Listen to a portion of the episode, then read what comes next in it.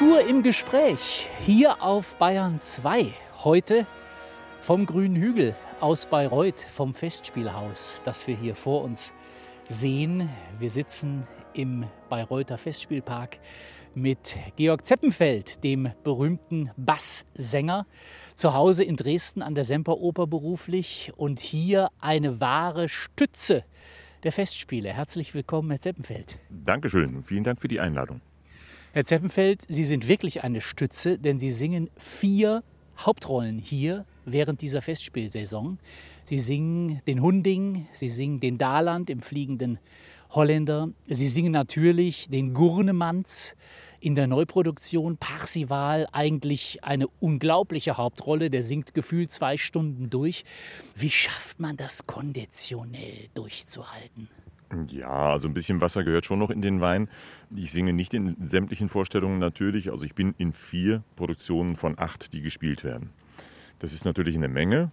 Und das hat auch niemand irgendwie so gewollt herbeigeführt, sondern das hat sich eigentlich mehr ergeben. Dann relativiert sich das alles etwas, dann wird es schon machbar. Sie machen sich jetzt kleiner, als es sein müsste, denn immerhin vier von acht Produktionen. Und wie gesagt, der Gurnemanns im Parsival, Parsival, die Neuproduktion, das ist ja wirklich erstmal zu schultern. Das ist die Säule dieses Stückes. Der hat ja viel mehr zu singen als die Titelfigur, als Parsival selbst, wie wir wissen. Und wie die alte Anekdote geht, was braucht man für den Gurnemanns gute Schuhe, weil man so lange auf der Bühne steht. Also, das ist schon konditionell eine Herausforderung. Veränderung und vor allem, man darf nicht krank werden. Viele, gerade die dramatischeren Rollen, sind natürlich Risikopartien. Wenn man da irgendwie angeschlagen ist, dann sollte man das besser nicht machen und absagen. Und das äh, geschieht dann eben auch hin und wieder. Aber dazu gehören eben selten die Basspartien. Also das ist eigentlich betrifft das nur die sportlichen Partien wie den König Heinrich im Lohengrin oder den Herrn Sachs. Und da ich den ja andernorts schon gesungen habe, ist das mit der Kondition so eine Sache. Man ist dann schon eigentlich was anderes gewohnt. Also der, der Gurnemanns fällt mir wesentlich leichter, seit ich den Sachs gesungen habe. Und ich merke jetzt, wie ich von dieser noch größeren Partie profitiere. Der, der Gurnemanns passt mir ja stimmlich wie ein Handschuh. Das ist also wie für mich komponiert. Und ich habe damit eigentlich gar keine Probleme, muss ich ehrlich sagen. Und das ist auch, ich finde es auch von der Machart dieser Rolle so interessant, was der zu erzählen hat. Man erzählt ja nicht nur das, was er sagt, sondern man erzählt den Hintergrund quasi mit. Er erzählt das ganze Stück in Rückblenden natürlich auch. Er ist der Erzähler, er ist natürlich Figur. Und was ist er? Er ist so eine Art Ideologiechef der Gralsritter, der also weit nach hinten und nach vorne blickt, der letztlich den Geist verkörpert, der in dieser Rittergemeinschaft herrscht und versucht, das Ganze zusammenzuhalten. Also man kann wirklich sagen, er ist eine Art Vorstandschef dieser ganzen Runde, denn die Ritter selbst sind, sagen wir, wie es ist, etwas beschränkt. Ich sehe das nicht ganz so. Und zwar hat nach meiner Auffassung der Gurnemanns quasi, er ist das Gedächtnis dieser Gemeinschaft. Er hat so viel erlebt. Mehr als die Knappen, mit denen er da zu tun hat und für deren Beaufsichtigung er offensichtlich zuständig ist. Er hat das alles gesehen und er hat, er hat vieles mit durchlitten und erzählt es denen, aber ich sehe ihn jetzt nicht so sehr wie einen Chefideologen dieser Gesellschaft. Ich glaube, den Horizont hat er nicht, ehrlich gesagt. Ich sehe ihm mehr den Chronisten, der die Dinge immer rekapituliert, die stattgefunden haben, aber er hat ja nicht die Lösung. Er könnte sich nicht an die Spitze dieser Bewegung setzen und das Feuer weitertragen. Und das weiß er auch. Also wenn man das vergleichen kann mit einer kirchlichen Gemeinschaft, also wenn es Priester und Laien gibt, dann würde ich den Gurnemanns unter den Laien ansiedeln. Zwar unter den Privilegierten, unter denen, die eine wichtige Funktion haben, aber nicht unter denen, die quasi den Takt vorgeben könnten und die den, den Stab in die Hand nehmen und die Gesellschaft führen könnten. Mhm. Ich glaube, dass das in seinem Horizont nicht vorkommt. Für diejenigen, die uns zuhören und nicht so Wagner-affin sind, nicht so viel Ahnung haben von Wagner, vom Parsival, worum geht es in dem Stück? Die Gralsgemeinschaft, die Gemeinschaft der Gralsritter ist in die Jahre gekommen, hat eigentlich so ein bisschen den Lebenssinn verloren. Sie wissen nicht mehr wirklich, warum sie da sind, wofür sie da sind. Es gibt eine Ideologiekrise, könnte man sagen. Und Parsival ist ein junger Mann, der absolut naiv dahin kommt, hineingeht in diese Gemeinschaft und wie sich herausstellt, ausgerechnet dieser Tumbetor, dieser Naivling, der kann dann dieser Gemeinschaft neuen Impuls geben, kann sie wieder sozusagen frisch aufstellen und in die Zukunft führen. Darum geht es. Und Sie singen Gurnemanns der diesen Parsival letztlich willkommen heißt in dieser Gralsgemeinschaft und an die Hand nimmt und diesem jungen Mann erklärt, was es alles damit auf sich hat, die Krise erklärt und dann am Schluss natürlich auch als erster mitbekommt, dass dieser junge Mann derjenige ist, der den ganzen Laden wieder neu beleben kann. Darum geht es im Parsival. Ein langes Stück, so vier, viereinhalb Stunden reine Spielzeit mit den langen Pausen hier in Bayreuth ja, sechs, sechseinhalb Stunden muss man rechnen. Und wie gesagt, man braucht gute Schuhe. Man steht ähnlich lang auf der Bühne als Basssänger wie im Hans Sachs, in dem Meistersinger von Nürnberg. Ja, wobei man aber weniger singt. Es gibt ja immer diese, diese großen Kursszenen. Also wenn der Gurnemanns mit seinen Erzählungen für den ersten oder für den dritten Akt fertig ist, dann kommt immer eine ausgedehnte Kursszene und da ist er dann dabei, aber er sagt nicht mehr viel. Das Stehen ist also dann sehr extensiv. Und äh, während der arme Hans Sachs viel auf der Bühne ist und die ganze Zeit singt quasi. Sie haben mal irgendwann gesagt, Ihnen ist der Hans Sachs näher als der Wotan, also der Göttervater, der im, im Ring des Nibelungen da die Welt äh, zu Schanden reitet. Wie ist es mit Gurnemals? Also wenn man jetzt die drei großen Basspartien hernimmt, Hans Sachs, Meistersinger von Nürnberg, der Nürnberger Schuhmacher, Wotan, der germanische Gott und jetzt Gurnemanz dieser Chronist in der Gralsgesellschaft. Welcher von den dreien ist, ihm, ist Ihnen am allernächsten? Doch der Hans Sachs? Also im Moment ist es noch der Gurnemanns, muss ich sagen, und zwar aus stimmlichen Gründen, denn der Gurnemanns ist unbestreitbar eine richtige Basspartie und da bin ich zu Hause. Ich singe genau in dem äh, Tonumfang, der meiner Stimme gemäß ist. Was den Sachs angeht, da bin ich noch quasi in der Annäherung begriffen. Ich habe tatsächlich gerade in Dresden eine Serie gesungen, bei der ich zum ersten Mal näherungsweise zufrieden war. Denn der Sachs singt den ganzen Abend lang ungefähr einen Ganzton höher als der Gurnemanns. Und das ist schon für einen Bass in, aufgrund der Länge dieser Partie sehr schwer zu leisten. Also da muss man, muss man schon sich genau zurechtlegen, wo singe ich jetzt vor allen Dingen technisch sauber, damit ich mich nicht für die wichtigen Momente frühzeitig verausgabe. Und so, dass ich am Ende des Stücks auf der Festwiese, wenn es darauf ankommt, noch richtig Stimme habe. Und das ist bislang eigentlich immer gut geglückt. Aber der Preis, den ich über den Abend hinweg gezahlt habe, der war am Anfang dann doch manchmal etwas höher als jetzt in der letzten Serie, in der ich es äh, gemacht habe. Da habe ich mal ausprobiert, wie das geht, wenn ich jetzt mal, ich will nicht sagen, die Rücksicht über Bord werfe, aber mich schon etwas weiter aus dem Fenster lehne. Und das hat sehr gut funktioniert. Also der Trainingseffekt ist da. Und es hat natürlich dann auch zur Folge gehabt, dass ich einfach dem Charakter dieser Figur und den vielen Farben und den vielen existenziellen Situationen besser gerecht werden konnte, durch die der Sachs geht im Laufe des Stücks. Die Inszenierung ist eine ganz besondere. Da haben nämlich, ich glaube, 200 Personen im Zuschauerraum oder auch ein paar mehr eine Brille auf der Nase, eine Virtual Reality Brille. Nicht alle, die meisten haben keine Brille. Es gab nicht genug, um den ganzen Saal damit auszustatten.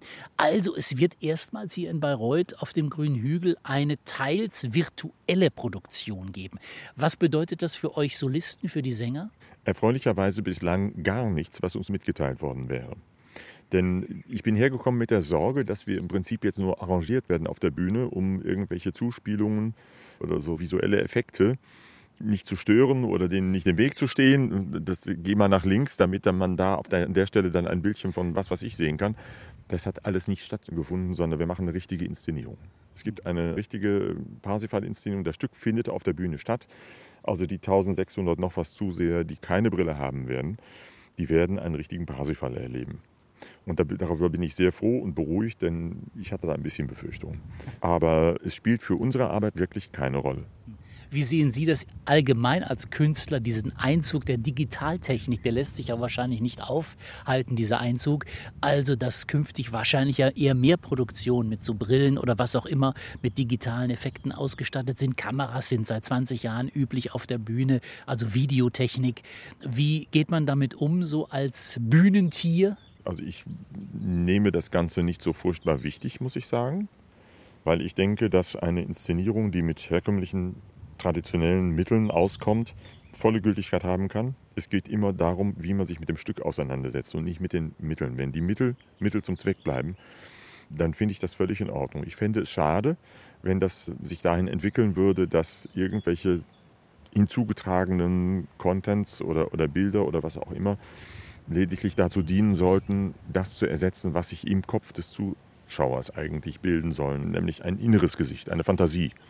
Die Fantasie des Zuhörers muss beteiligt bleiben. Wenn wir uns so weit an den Rand drängen lassen, dass wir im Prinzip unsere Aufgabe nur noch darin sehen, das Stück musikalisch vorzutragen und dem Publikum wird dann alles gezeigt, was es sich eigentlich denken soll, in Form von virtuell erzeugten Bildern, dann tut man der Gattung keinen Gefallen, finde ich. Also der Reiz dieser, der Gattung Oper liegt eben immer in dem, was über das eigentliche Stück hinausgeht. Inszenierungen wollen ja eigentlich immer, dass der Zuschauer in einem in ganz wesentlichen Maß beteiligt ist. Dass sich quasi zwischen der Bühne und dem Zuschauer das konstituiert, was das Stück ausmacht. Und das möchte ich eigentlich ganz gerne erhalten sehen, sonst hat Theater keinen Sinn. Jetzt hören wir Sie mal, wie sich das anhört, wenn Sie den Grunemann singen. Und danach sprechen wir weiter über Ihre westfälische Herkunft und was das für Probleme mit sich bringt, wenn man aus dem Südsauerland kommt und dann artikuliert singen muss mit allen Vokalen und Konsonanten. Aber jetzt erstmal eine Kostprobe hier aus Bayreuth. Jetzt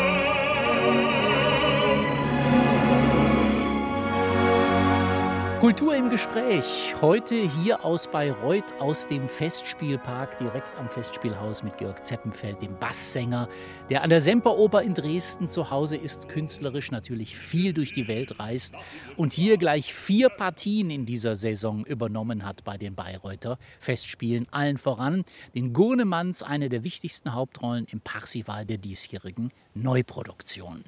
Ja, Herr Zeppenfeld, Sie kommen aus äh, Attendorn, das ist im Südsauerland. Wir sind also beide Westfalen. Ich komme allerdings aus dem südlichen Münsterland, etwas eine andere Ecke. Und Sie haben mal gesagt, naja, die Westfalen sind es ja eigentlich gewohnt, ziemlich weit hinten zu sprechen in der Kehle. Und das haben Sie sich erstmal abgewöhnen müssen dann auf der Opernbühne. Da muss man nämlich nach vorne singen, damit die Leute was verstehen. Allerdings soll man die Konsonanten nicht spucken. Das haben Sie auch mal gesagt. Also also nicht zu artikuliert die Ts am Ende aussprechen.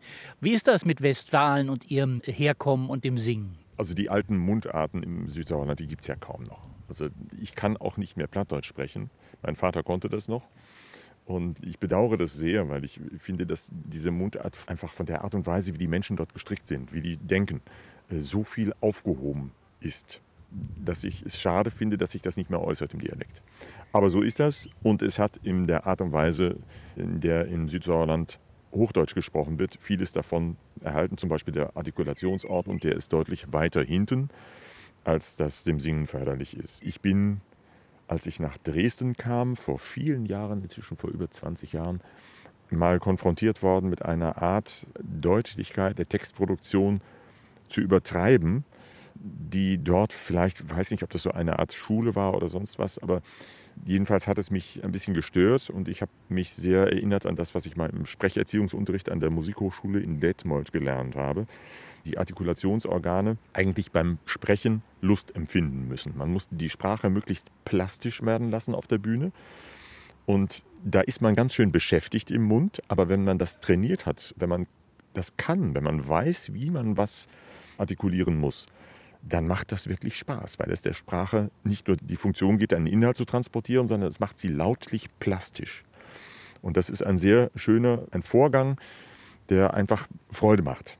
Und das auf Singen zu übertragen, das äh, fand ich sehr spannend, eigentlich immer schon. Und ich habe dann eben auch gemerkt, wie wir haben ja sehr viele Sänger in Deutschland, die nicht Deutsch als Muttersprache haben. Und äh, ich beobachte dann oft, wie die sich nach Recht und Gewissen abmühen mit unserer Sprache und sehe auch, dass ganz viel Energie an die falsche Stelle geht. Nämlich dadurch, dass man versucht, möglichst viel Konsonanten zu produzieren, als ob das das A und O des Singens in deutscher Sprache wäre. Das ist es nicht. Sondern man muss ein Verständnis entwickeln dafür, wie die deutsche Sprache Bedeutung konstituiert, dass sie, welche Silbe wichtig ist, wie man ich vergleiche das immer, wenn ich mal unterrichte, zwischen, mit, mit einer Hochspannungsleitung. Der Draht, wenn man das mal als die Sprachmelodie nimmt, der ist an bestimmten Stellen fixiert und dazwischen hängt er durch.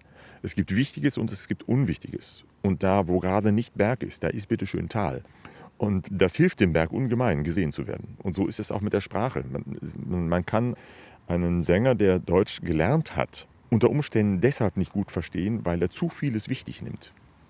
Und natürlich spucke auch ich Konsonanten da, wo sie wichtig sind. Aber da, wo sie nicht wichtig sind, da nehme ich sie auch nicht so wichtig. Und beim Zuhörer kommt das dann sozusagen strukturiert und geordnet an und er hört nicht alles ist gleich wichtig, sondern er wird von einem wichtigen zum nächsten wichtigen Punkt geleitet. Also Aussprache und Sprechen ist natürlich sehr wichtig, bei Wagner umso wichtiger. Ich muss ganz ehrlich sagen, als Kritiker, der sehr, sehr viele Wagner-Inszenierungen sieht, das mit der Verständlichkeit ist in den Riesensälen, die wir natürlich heute haben im Vergleich zur Wagner-Zeit, fast nie gegeben. Man versteht also sehr, sehr selten auf allen Plätzen wirklich jedes Wort, auf den besseren Plätzen manchmal sogar noch weniger, weil natürlich der Gesang im Raum sich über die ersten Reihen hinweg verteilt. Das ist in einem Saal so, im anderen Saal so. Also man kann manchmal im ersten Rang viel mehr verstehen als in der Reihe 2 des Parketts oder in der Reihe 4 des Parketts. Das hängt von den Räumen ab, aber es hängt tatsächlich auch davon ab, dass die internationalen Casts, die internationalen Sänger die von Ort zu Ort reisen, mit dem Deutschen logischerweise viele Probleme haben. Wie beurteilen Sie das? Das alte Lamento, das Bedauern, früher war alles viel verständlicher. War das jemals anders als heute Ihrem Eindruck nach? Also ich habe ehrlich gesagt während des Gesangsstudiums schon angefangen, das war so die Zeit, als die CD aufkam. Und als viele alte Shellac-Aufnahmen auf CD übertragen wurden. Und ich habe mich sehr damit auseinandergesetzt, wie die damals gesungen haben. Und man kann, wenn wir uns jetzt hier auf der Parkbank sitzend unterhalten, kann man halt einen normalen Sprachfluss gebrauchen. Aber auf der Bühne muss man manches einfach wesentlich eruptiver machen. Man muss daran denken, dass es diese große Distanz gibt, dass wir erstmal übers Orchester müssen. Das ist ja mal so ungefähr eine Omnibuslänge von der Rampe bis zur ersten Zuschauerreihe. Es gibt ja auch akustische Konkurrenz. Das Orchester spielt ja nun mal auch nicht gerade zurückhaltend in, in der Regel. Und damit müssen wir umgehen treffen nun mehrere Konsonanten aufeinander, was natürlich im Deutschen auch hin und wieder vorkommt, dann haben sich die Alten gerne geholfen mit sogenannten Schattenvokalen. Die haben dann so indifferente Laute zwischen zwei Konsonanten eingefügt, sodass zum Beispiel man nicht von, die hätten nicht Klang gesungen, sondern Köllang. Also mit einem Ö in der Mitte. So was, so was Indifferentes wie ein Ö. Das hört kein Repetitor gerne, der einen auf eine Partie vorbereiten soll. Aber ich mache es trotzdem und ich profitiere sehr davon auf der Bühne. Und das hören wir uns jetzt gleich wieder an. Gurnemanns Parsival Georg Zeppenfeld singt hier auf der Bühne der Bayreuther Festspiele.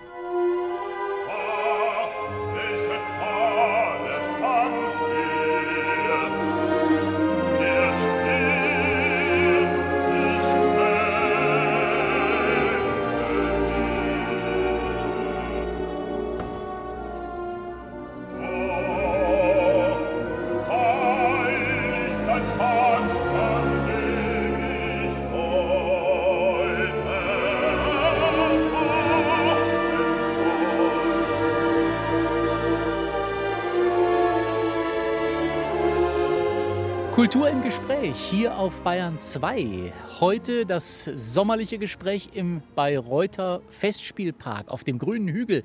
Das Festspielhaus hier vor uns mit Georg Zeppenfeld, dem berühmten Basssänger. Die Semperoper in Dresden ist sein künstlerisches Zuhause.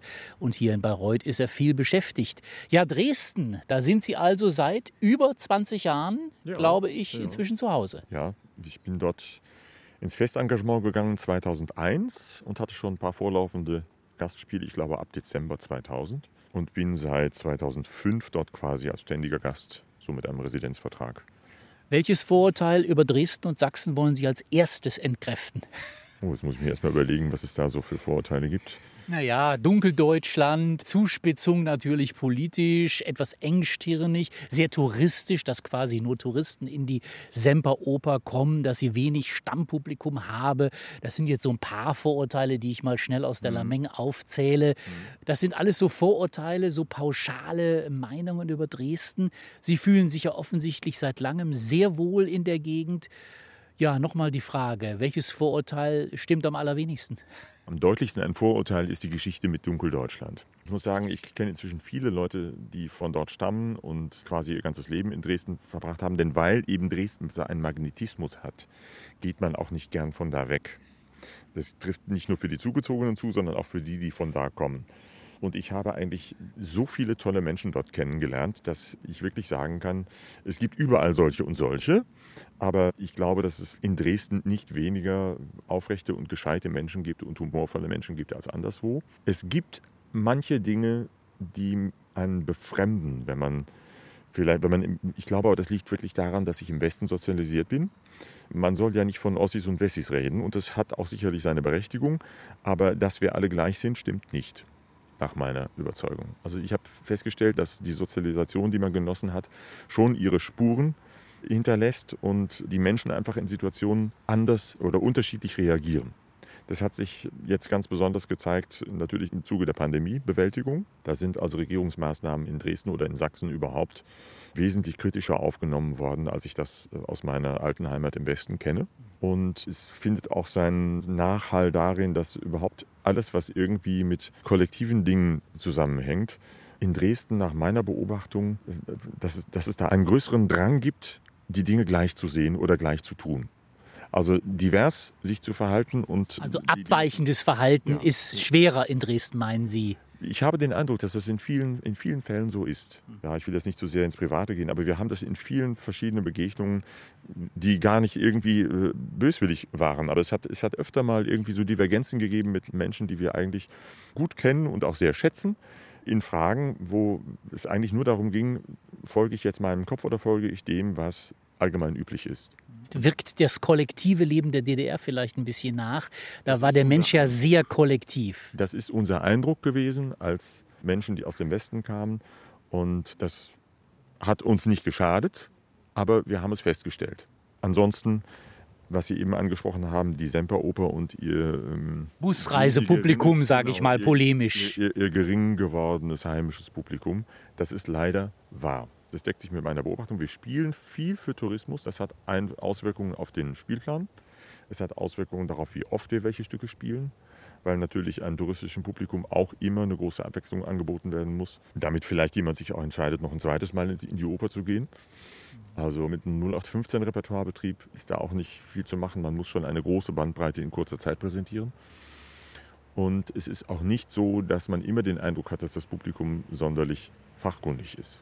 Also man hat oft auch Leute sitzen, die quasi das Gebäude besichtigen, äh, wenn sie eine Vorstellung sehen und sich darüber sehr freuen. Das kann man ja auch. Das ist eines der schönsten Opernhäuser, die ich überhaupt kenne.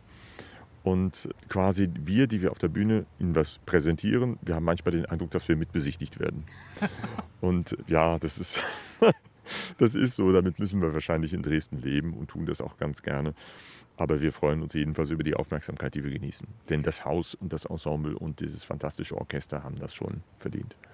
Das Opernleben ändert sich, das Publikum ändert sich. Selbst in Bayreuth bekommt man für fast alle Vorstellungen inzwischen noch jederzeit kurzfristig Karten. Das war vor hm. 20 Jahren undenkbar. Hm. Da gab es lange Wartelisten. Die Premieren sind weder in Dresden noch in München oder Frankfurt immer voll. Das war auch früher anders.